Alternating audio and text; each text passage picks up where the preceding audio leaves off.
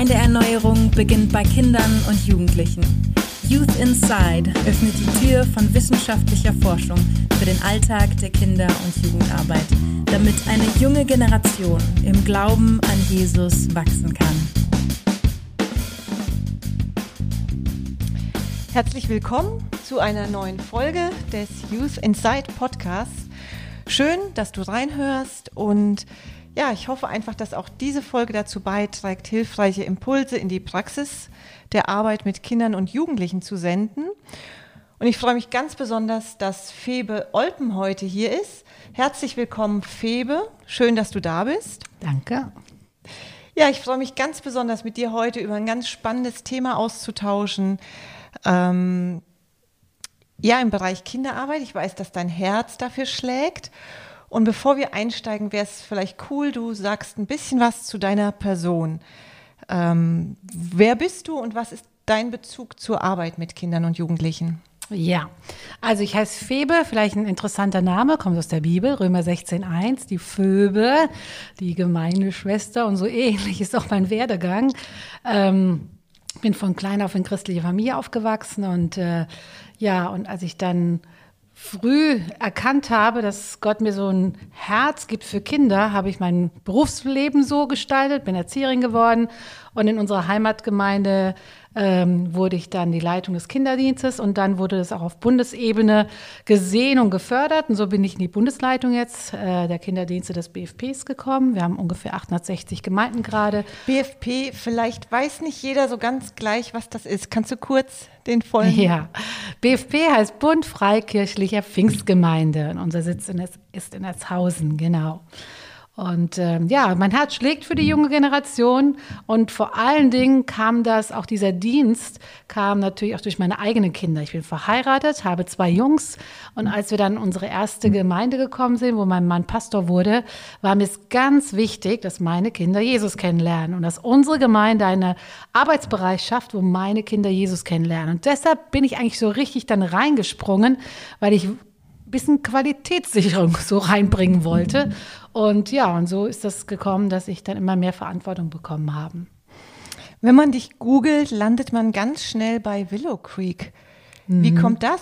Ja, äh, ich habe bei Willow Creek mal einige Jahre die Promised Land Arbeit, also diesen Zweig, äh, ähm, da ein bisschen mit unterstützt, nachher geleitet, die Promised Land Konferenzen, danach die Kinderplus Konferenzen die natürlich jetzt auch durch Corona ein bisschen zum Stoppen gekommen sind. Äh, da bin ich einfach auch da mit Willow Creek sehr lange unterwegs gewesen, genau. Normalerweise geht es bei uns um Studien oder Forschungsarbeiten äh, zur nächsten Generation, die wir ähm, dann einfach ja, aufarbeiten und ähm, für die Praxis anwenden. Heute ist es ein bisschen anders.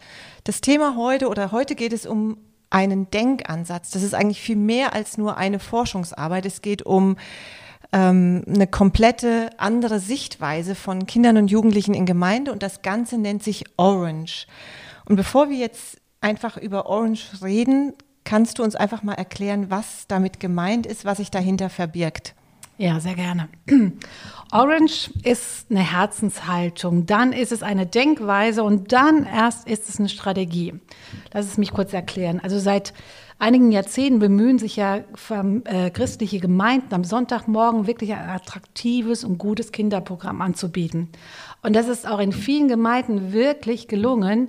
Ähm, Familien kommen dazu, bleiben, weil Kinder eben gerne kommen, weil ein gutes Programm angeboten wird.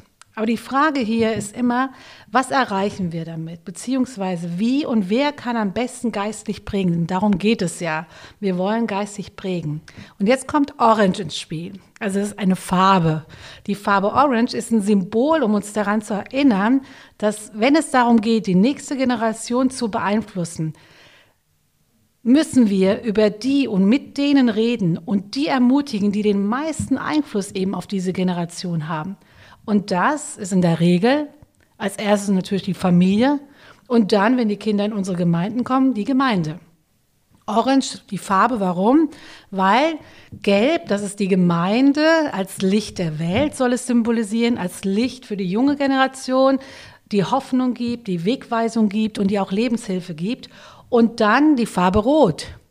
Die ordnen wir der Familie zu. Die Familie als Ort der Liebe, der menschlichen Wärme und der Geborgenheit. Also rot. Und wenn die beiden jetzt zusammenkommen, zusammen an einem Strang ziehen, zusammen dasselbe Herz haben und ihr anlegen, also wenn man das Licht und die Liebe zusammenbringt, dann entsteht was Neues und etwas Starkes und dann im Farbenspiel entsteht Orange. Und eben diese Kombination, dieser Einfluss, diese zwei Einflüsse, sie entfalten einfach größere Wirkung als zwei einzelne Einflüsse. Und voneinander getrennt haben beide einfach einen begrenzten Einfluss auf die Begleitung der Kinder. Aber zusammen eben wird die Auswirkung viel stärker. Denn niemand hat mehr Einfluss auf ein Kind als Eltern, einfach durch die Masse der Zeit, durch die Energie und das Leben, als einfach auch andere Personen oder Gruppen. Aber es gibt eben auch eine zweite Wahrheit, die genauso wichtig ist. Eltern sind eben nicht der einzige Einfluss, die, den ein Kind braucht. Du erzählst jetzt ähm, von diesem Ansatz und ähm, ich weiß von dir, du hast ihn auch, also hast Gemeinden kennengelernt, die das entwickelt haben oder auch leben. Jetzt kommt dieser, äh, dieses Orange-Strategie oder Ansatz oder äh, kommt aus USA. Mhm. Vieles, was in USA funktioniert, funktioniert ja in Deutschland weniger. Und ich frage mich jetzt einfach, was hast du für Beobachtungen gemacht? Ähm, kann man das einfach so übernehmen mhm. oder ja, was ja. kannst du dazu sagen? Mhm. Also das stimmt, den Ansatz, den habe ich das erste Mal in Atlanta in, auf einer Konferenz erlebt. Und äh, in Atlanta, in Amerika und in Deutschland haben die Menschen genauso viel Stunden Zeit wie wir hier in Deutschland. Es gibt keinen Unterschied. Und ich habe ja schon gesagt, Orange ist eine Denkweise eigentlich auch. Und äh, wir haben dort dieses 40-3000-Prinzip kennengelernt. Das hat mich total umgehauen. Also das Jahr, das hat 8760 Stunden, habe ich gegoogelt, ja. Und äh, von diesen 8760 Stunden schlafen wir natürlich um die dreieinhalbtausend bis 4000 Stunden. Dann wird der Gemeinde, der Besuch der Gemeinde wird um die 40 Stunden pro Jahr angegeben. Also 40 Stunden von diesen 8760 Stunden verbringt ein Kind oder ein Jugendlicher in der Gemeinde. Lass es hochkommen 50 Stunden, ja. Die Familie dagegen hat drei Stunden, wo sie Kinder beeinflussen kann, wo sie Zeit haben. da muss ja einleuchten, dass wir als Gemeinde nicht den Einfluss haben, ähm, dass wir mhm. Familien einfach nur unterstützen können. Und ich glaube, dass das hier in Deutschland genauso ist wie in den USA. Weil es ist jetzt eine Denkweise. Wir reden über eine Denkweise. Und äh, deshalb bin ich so überzeugt davon und war so total geflasht, als ich es dort gehört habe, dass mein ganzes Denken eigentlich verändert hat. Mhm. Das heißt, du siehst es auch als einen ähm, ganz wichtigen ähm, Weg, den wir als deutsche Gemeinden gehen könnten, mhm. um Kinder in der heutigen Zeit wirklich mehr ja, zu prägen, mhm. im Glauben zu fördern. Ähm, welche äh, Dinge könnte man da nennen oder ähm, wie kann Orange da, ähm, ja, welche Strategien schlagen Sie vor oder wie kann das konkret aussehen? Mhm, genau. Ähm, ja, also ich finde, wie gesagt, das Denken ist, ist so enorm wichtig, damit wir das im Blick haben, wie wir unsere jungen Generation einfach im Glauben prägen können, dass es Bestand hat in ihrem Leben. Und die Orange ähm, Strategie, es gibt eine ähm, Strategie, die so Grundprinzipien von sich gibt. Und da möchte ich gern ein paar Grundprinzipien mal gerne weitergeben. Ja, also die ganzheitliche Strategie eben ist eine überhaupt zu entwickeln, dass Leiter und Eltern, also Gemeindemitarbeiter und Eltern einfach dasselbe Ziel haben das Ziel haben, wir wollen Kinder, Jugendliche geistig prägen. Das ist das, was wir sonntags früh wollen. Nicht nur Kinder bespaßen, sondern wir wollen etwas hineinlegen in ihr Leben, das sie wirklich verändert und das sie festmacht im Glauben. Ein weiterer Grundprinzip ist die Botschaft zuspitzen zum Beispiel. Die Bibel ist dick, da gibt es so viele Geschichten. Ja? Es ist so wichtig, dass wir die Kernwahrheiten rausholen, Kernwahrheiten spannend weitergeben, relevant, einprägsam gestalten und vermitteln. Das andere ist, die Familie zu mobilisieren.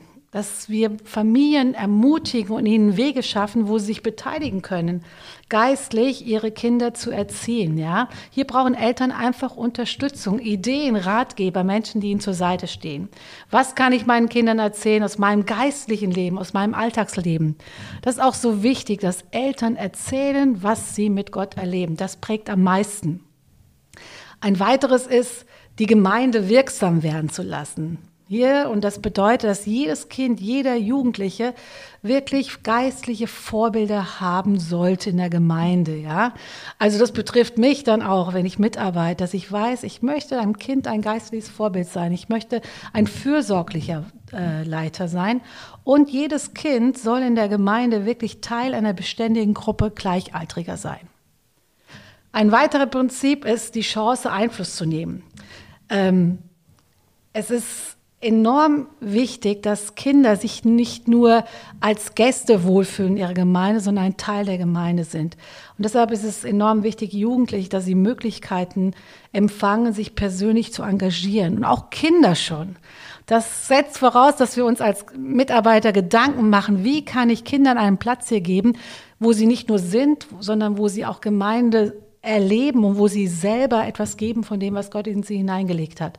Also einen Platz zu finden für die Kinder und Jugendlichen, wo sie sich integrieren können und wo sie selber etwas weitergeben können. Das sind so ähm, die so eine ganzheitliche Strategie von Orange, die, die einfach auch, wenn sie umgesetzt wird, eine enorme Auswirkung hat. Das ist jetzt ein Stichwort, ähm, wenn sie umgesetzt wird. Mhm.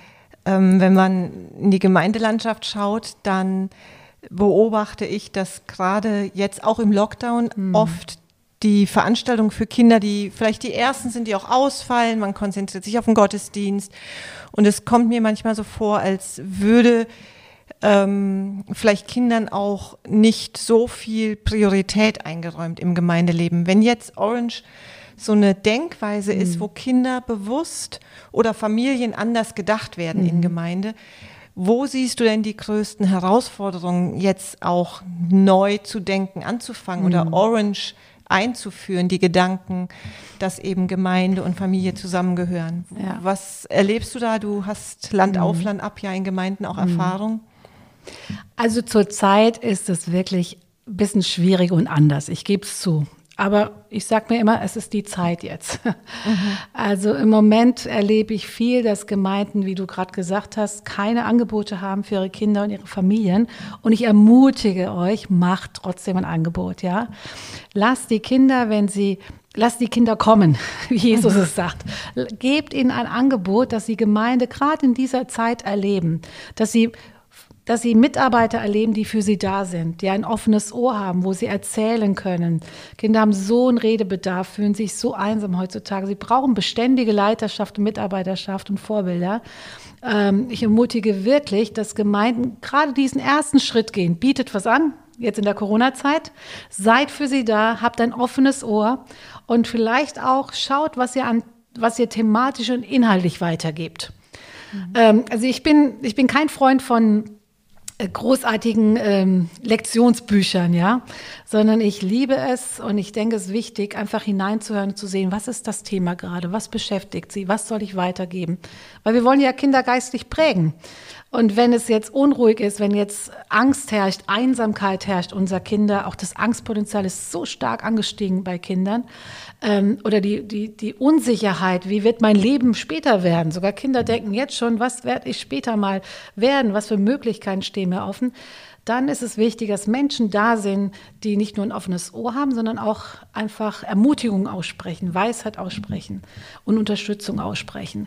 Und das, denke ich, können, sollten Gemeinden jetzt einfach tun, ihre Türen und Toren öffnen und für Kinder und für Jugendlichen als Ansprechpartner da sein und sich stärken im Glauben Vielleicht auch mit ihnen ihre Nöte und Ängste teilen, weil auch Erwachsene haben jetzt sind ähm, ja sehr irritiert oft und wissen nicht, wie es weitergeht. Aber einfach Beziehungen zu bauen, das denke ich, ist gerade im Moment unwahrscheinlich wichtig. Mhm. Ich habe mal von einer Gemeinde gehört, die auch ähm, Orange so eingeführt hat und ähm, das war dann für manche auch, dass sie sagten, ja, jetzt hört man hier nur noch Orange und alles dreht sich um Familien. Ähm, hast du das auch schon mal erlebt, dass eine Gemeinde vielleicht merkt, boah, das krempelt wirklich alles um und jetzt ändert sich alles? Gibt es da Vorbehalte oder hm. ähm, also ich habe es eher andersrum erlebt, dass Gemeinden das erfasst haben, was das Orange-Prinzip ist, ja, und dass sie eher sagen, okay, wir siedeln es mal in der im Dienstbereich Kinder an und fertig. Also die Angst eigentlich, weil Orange äh, ist ja so eine Komplexibilität. Also es, eigentlich geht es um die ganze Gemeinde. Mhm. In den Konferenzen in Atlanta sind die Pastoren dabei, die Jugendleiter und die Kidsleiter. Ähm, also das ist eine Sache, die nicht nur die Kindermitarbeiter beherrscht, dieses Thema. Und ich empfinde hier in Deutschland, dass es mehr so in diese Schiene, ja, mach mal als Kindermitarbeiter. Ihr kümmert ihr euch mal um die Familien, aber darum geht es ja gar nicht. Weil Vater und Mutter sitzen ja im Gottesdienst eigentlich. Und der Pastor hat einen großen Einfluss, die Eltern zu ermutigen oder den Mann und die Frau und Oma und Opa, hey, dein Glaube, lass ihn stark werden und lass ihn sichtbar werden für die Kinder. Also gehört in, in die ganze Orange-Strategie auch der Pastor rein, die ganze Gemeindeleitung. Und ich glaube, das hindert oft anzufangen. Ähm, das andere ist natürlich auch die ehrenamtlichen Mitarbeiter, die nur eine gewisse äh, Zeitressource haben und auch vielleicht ja, von der Ausbildung her jetzt nicht pädagogisch ausgebildet sind, äh, die vielleicht stolpern und nicht wissen, was kann ich umsetzen, wo ist meine, mein Part in der ganzen Sache. Also das sind so ein paar Sachen, die einfach auch hindern und deshalb ähm, kenne ich eigentlich ganz wenig Gemeinden, die das so ganzheitlich umgesetzt haben in ihrer mhm. Kirche. Ja, okay. Ist das ein Unterschied zu USA? Würdest du mhm. sagen, ähm, das ist in Deutschland schwieriger als in den USA? Ja, also ich denke nochmal so an die Unterschiedlichkeiten, da wo ich es erlebt habe. In den USA, wo wir jetzt waren, wo wir das auch kennengelernt haben, sind es meistens recht große Gemeinden. Das heißt, die haben auch in dem Bereich Kinder, Jugend auch Angestellte, ja. Man braucht Zeit, um Dinge umzusetzen, ja. Man braucht Know-how. Und ich glaube, das macht so ein bisschen aus. Die kirchliche Landschaft in Deutschland ist doch mehr geprägt von Gemeinden mit einer geringeren Größe, die jetzt nicht unbedingt einen Angestellten haben für die Kinder oder die Jugendarbeit, sondern es wird von Ehrenamtlichen äh, geleistet. Und da stößt man einfach an Grenzen. Auch die ganze Schulungsausbildung ist in Deutschland ja auch nicht so stark ausgebildet. Was ich jetzt erlebe durch Corona seit zwei Jahren, läuft eigentlich gar nichts mehr in der äh, Richtung. Und ich habe im Moment einige, die ich richtig coache, eins zu eins Leiter, äh, die wieder versuchen, ihren Kinderdienst aufzubauen und auch Elemente hineinzusetzen. Und ich sage immer, fang klein an. Fang an, erstmal das Orange ähm, diese Denkweise überhaupt zu verstehen. Ja, lese erstmal, um was geht es denn überhaupt? Und dann überleg, was ist so der erste kleine Schritt, Schritt den ich tun kann. Also nicht das Ganze gleich, das kriegt man so nicht hin, sondern Step by Step einfach hineinzugehen, die ganze Strategie. Wenn jetzt jemand überlegt, okay, das könnte für mich jetzt auch gerade nach der Corona-Pause vielleicht ein, ein guter Ansatz sein, nochmal jetzt neu die äh, Kinderarbeit zu starten. Wie sollte jemand starten? Wo gibt es jetzt zum Beispiel mhm. ein Buch oder Material ja. oder gibt es äh, Schulungsmöglichkeiten? Äh, mhm. ja. Genau, also wenn du starten willst, musst du erstmal wissen, mit was, was, was du startest. Also ein Tipp ist, neben den Büchern, die es gibt, es gibt es auch ein Schlebenbuch, Gemeinsam Kinder stark machen. Also gibt es einige Bücher. Es gibt eine Webseite, orangeleben.de oder orangeleben.ch, Schweiz. Da findet ihr Informationen. Was ich immer sehr effektiv finde, dass man auch mal wohin fährt und sich mal einfach vor Ort anschaut, wie setzt die Gemeinde das um. Das ist für mich immer etwas, was viel mehr auslöst als das Lesen, dass man es praktisch sieht.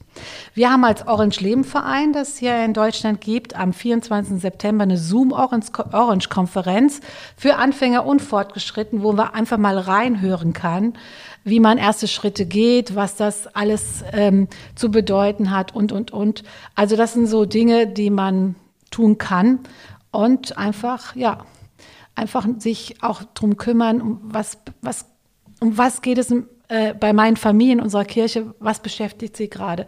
Wo kann ich sie ermutigen? Wo kann ich ihnen helfen, auch vom Geistlichen her zu wachsen und fester zu werden? Also ich äh, bin begeistert, wie du wirklich dieses Anliegen der nächsten Generation auf dem Herzen hast. Ich kenne dich jetzt auch schon ein wenig und bei dir sprüht es wirklich so aus allen Knopflöchern und das finde ich so ermutigend und so stark und ähm, wenn du jetzt an diese ganze Situation denkst, die nächste Generation mhm. unserer Kinder, ähm, Gibt es da so ein Wort zum Abschluss, was du gerne loswerden möchtest, was du mitgeben möchtest, mhm. vielleicht auch Mitarbeitern, die jetzt äh, ja vielleicht ein bisschen ähm, frustriert sind, auch durch die Corona-Situation? Ein Wort mhm. der Ermutigung? Ja, ja, gerne. Ich ermutige sehr gerne, weil genau das ist es. ähm, was ich ermutige ist, hey, lasst uns ganz persönlich, Kinder und Jugendliche schauen auf uns, ja. Lasst uns persönlich echt unsere Gottesbeziehung vertiefen. Lasst uns Erlebnisse mit Gott machen. In unserer Gemeinde haben wir immer die Good News Runde. Wir fangen immer mit Good News an. Ich weiß also, wenn ich wohin gehe, äh, ich ich werde aufgefordert, etwas zu erzählen, was ich Gutes erlebt habe. Und das hilft so sehr, ähm, einfach mit Good News in, in, in, in Gemeinde zu starten, überhaupt in seinem Leben zu wissen, hey, das tut Gott in meinem Leben.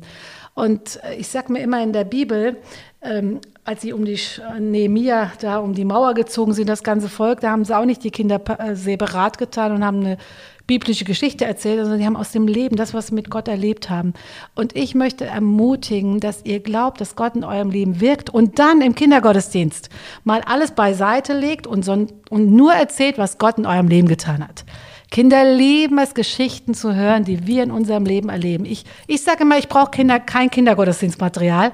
Ich erzähle Kindern, was ich erlebt habe. Und ich verspreche dir eins, auch wenn du aus dem Gottesdienst rausgeht und die Predigt gehört hast, wenn ich dich frage, was für eine Bibelstelle hat der Pastor gesagt oder die Bibeltext, ich weiß nicht, ob du das weißt eine Woche später, aber wenn der Pastor erzählt hat, etwas aus seinem Leben, eine Begegnung und sein, um seine Predigt zu untermalen, die Begegnung, die Geschichte kennst du. Und darum geht's. Und ich ermutige euch, erlebt was mit Gott und gebt das weiter den Kindern und Jugendlichen. Das wird nicht nur euch prägen, sondern auch sie, weil Gott ist heute re relevant. Und er möchte wirklich, dass wir aus dem Glauben heraus etwas weitergeben und prägen.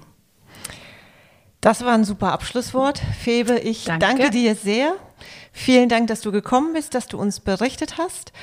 Und auch allen Zuhörern danke ich für das Zuhören und ich wünsche einfach, dass diese Impulse ja dazu beitragen, dass Kinder und Jugendliche am Glauben festhalten und stark werden und ja eine nächste Generation heranwächst, die Gott liebt.